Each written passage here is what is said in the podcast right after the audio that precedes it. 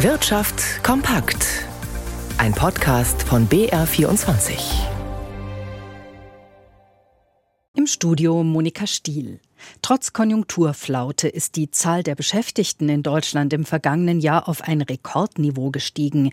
Im Durchschnitt waren rund 45,9 Millionen Menschen erwerbstätig, teilte das Statistische Bundesamt nach vorläufigen Berechnungen mit. Das waren so viele wie noch nie seit der deutschen Wiedervereinigung im Jahr 1990, so die Statistiker. Gründe für die Zunahme der Beschäftigung im vergangenen Jahr war die Zuwanderung ausländischer Arbeitskräfte sowie eine höhere höhere Erwerbsbeteiligung der inländischen Bevölkerung, so hieß es weiter. Das gesetzliche Pflegegeld wurde seit 2018 nicht mehr angehoben, trotz gestiegener Personalkosten und Inflation. Im neuen Jahr, also ab 1. Januar, ist es jetzt endlich soweit. Pflegebedürftige können mit mehr Leistungen rechnen. Einzelheiten von Hanna Heim.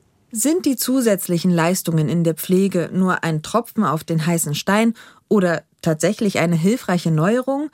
Es kommt wohl sehr auf die tatsächlichen Bedürfnisse an. In jedem Fall gibt es mehr Unterstützung für Pflege bzw. Pflegesachleistungen, und zwar 5 Prozent. Außerdem werden die Voraussetzungen für Verhinderungs- und Kurzzeitpflege vereinheitlicht. Bisher mussten mindestens sechs Monate häuslicher Pflege vergangen sein, damit Angehörige die Verhinderungspflege bewilligt bekamen. Diese Regelung fällt nun weg, sodass die Angehörigen schon früher eine Auszeit nehmen können. Zusätzlich steigt die Höchstdauer der Verhinderungspflege von sechs auf acht Wochen, genau wie bei der Kurzzeitpflege. Das Pflegeunterstützungsgeld kann von Angehörigen künftig pro Kalenderjahr für bis zu zehn Arbeitstage je pflegebedürftiger Person in Anspruch genommen werden. Auch die Pflegekosten, die Heimbewohnerinnen und Heimbewohner tragen müssen, werden ab Januar stärker staatlich unterstützt. Die Zulagen staffeln sich, je nach Verweildauer und Pflegegrad, und betragen dann zwischen 15 Prozent im ersten Jahr und 75 Prozent ab dem vierten Jahr. Für die deutschen Discounter lief das Weihnachtsgeschäft gut, auch im Ausland. So haben Aldi und Lidl in Großbritannien Rekordumsätze verbucht. Grund ist die hohe Inflation im Vereinigten Königreich und da versuchten Kunden vor allem bei Lebensmitteln und Konsumgütern zu sparen. Aus London Christoph Brüssel. In den vier Wochen vor Weihnachten erwirtschaftete Aldi im Vereinigten Königreich erstmals einen Umsatz von über 1,7 Milliarden Euro. Das ist ein Plus von 8 Prozent im Vergleich zum Vorjahreszeitraum. Das Unternehmen hat über 1000 Filialen in Großbritannien und Nordirland.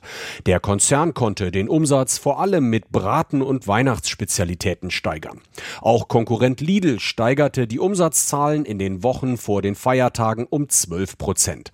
Lidl betreibt über 960 Filialen im Vereinigten Königreich. Besonders gut verkauften sich Luxusprodukte. Bei Lidl verzeichnete auch der Christmas Jumper, der Weihnachtspulli mit Lidl-Logo, Rekordverkaufswerte. Viele Kundinnen und Kunden kauften wegen der hohen Inflation im Land bei den Discountern. Die Preissteigerungsrate für Haushalte allgemein liegt bei 4,3 Prozent. Doch im Bereich Lebensmittel ist die Inflation deutlich höher, bei 6,7 Prozent. Der Handelsverband British Retail Consortium teilte mit, dass die Inflationsrate Rate bei den Lebensmitteln unter anderem wegen des harten Wettbewerbs falle, den die Discounter ausfechten. Das private Geldvermögen in Deutschland ist einer Studie zufolge im vergangenen Jahr gewachsen. Es habe insgesamt um gut 6 Prozent auf 7,9 Billionen Euro zugelegt, teilte die DZ Bank zu ihrer aktuellen Auswertung mit. 2022 war das Privatgeldvermögen noch um fast 5 Prozent geschrumpft. Und damit unser kurzer Blick auf die Aktienmärkte. Im DAX ist das Papier von Airbus heute gefragt. Es steigt um 0,6 Prozent. Der europäische Flugzeugbauer hat in Insidern zufolge im vergangenen Jahr so viele Flugzeuge ausgeliefert wie seit 2019 nicht mehr.